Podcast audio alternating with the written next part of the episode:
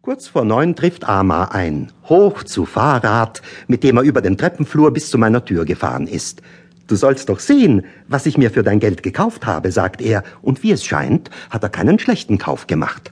Ein schönes Rad, feuerwehrrot und mit blitzendem Chrom, noch so gut wie neu, ohne Kinkerlitzchen oder überflüssigem Zierat, dafür aber mit allen modernen Raffinessen für Schnelligkeit, Sicherheit und Komfort ausgestattet nachdem mir der stolze Knabe die Gangschaltung, die diversen Bremsen, die Sirenen, laute Hupe, die Scheinwerfer sowie die Blink- und Rücklichter und das diebstahlsichere Schloss vorgeführt hat, steigt er ab.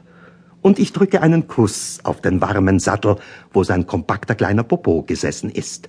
Lächelnd kommt Amar zu mir heran, fasst mich fest um die Taille und lehnt den Kopf zurück, um mir seine Lippen darzubieten.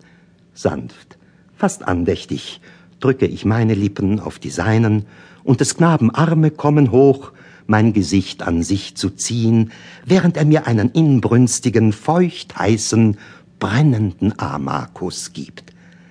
Danke für das Fahrrad, Juk, murmelt er, und ich entkleide ihn.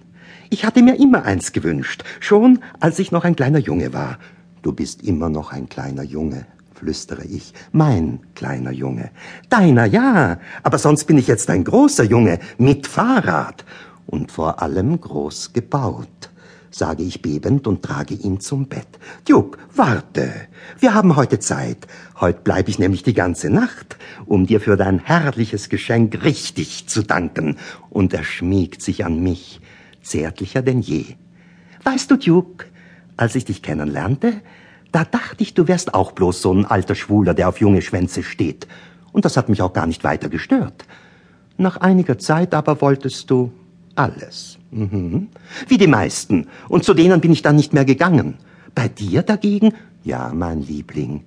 Mir hast du alles gegeben, worum ich dich bat. Und mehr noch. Bloß, ich weiß immer noch nicht, warum ich es getan habe. Nicht, dass es mir was ausmachen würde, im Gegenteil, ich mag es sogar, sehr sogar. Das weißt du ja. Aber trotzdem, ich weiß nicht, du hast dich mir deshalb ganz zu eigen gegeben, weil deine Schönheit und dein Liebreiz mich zu so unwiderstehlichen Verführungskünsten stimuliert haben, dass... Nein, Duke, was ich sagen will ist, dass ich dich erst für eine alte Schwuchtelfuchtel hielt, und das bist du ja auch. Nur, weißt du noch, wie du einmal zu meiner Schule kamst und ich dich vor dem Polypen gerettet hab, weil ich so tat, als wärst du mein Onkel? Aber Amar, wie könnte ich das je vergessen? Nun, als ich an jenem Abend im Bett lag, da dachte ich, ich wünschte, Duke wär wirklich mein Onkel. Und später, weißt du, mein Vater starb, als ich sieben war, und ich kann mich nicht einmal mehr erinnern, wie er aussah, weil er die meiste Zeit weg war. Und äh, ganz komisch, als ich dich dann näher kennengelernt hatte, da dachte ich mir manchmal auch, es wär doch so nett, dich zum Vater zu haben. Was natürlich idiotisch ist, denn du wärst mir ein schöner Vater, der mit mir ins Bett geht und lauter so Sachen.